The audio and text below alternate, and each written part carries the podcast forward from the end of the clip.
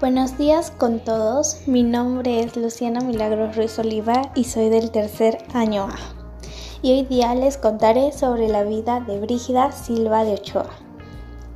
Se cuenta que ella provenía de una familia de patriotas que apoyaban la independencia peruana. Su hermano mayor, el coronel Remigio Silva, fue arrestado durante la conspiración de 1809 y fue encarcelado y su hermano menor Mateo fue partidario del fracaso del derrocamiento gubernamental de 1809. Su hermano Mateo fue arrestado y encarcelado durante 10 años. A los 18 años se casó con Francisco Ochoa Camargo, oriundo de Cusco, quien compartía la ideal independentista de su familia.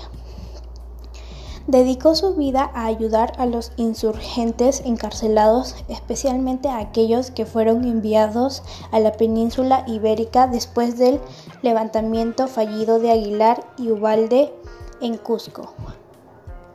También se desempeñó como correo, transportando la comunicación entre los patriotas en las afueras de la capital Lima.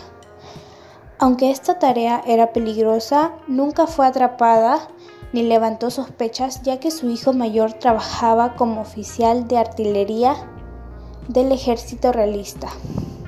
Esta situación le dio fácil acceso al lugar donde su hermano Remigio fue encarcelado y le permitió tener información privilegiada que se utilizó para ayudar a los compatriotas en su victoria en Maipú. Muchas gracias por haberme escuchado.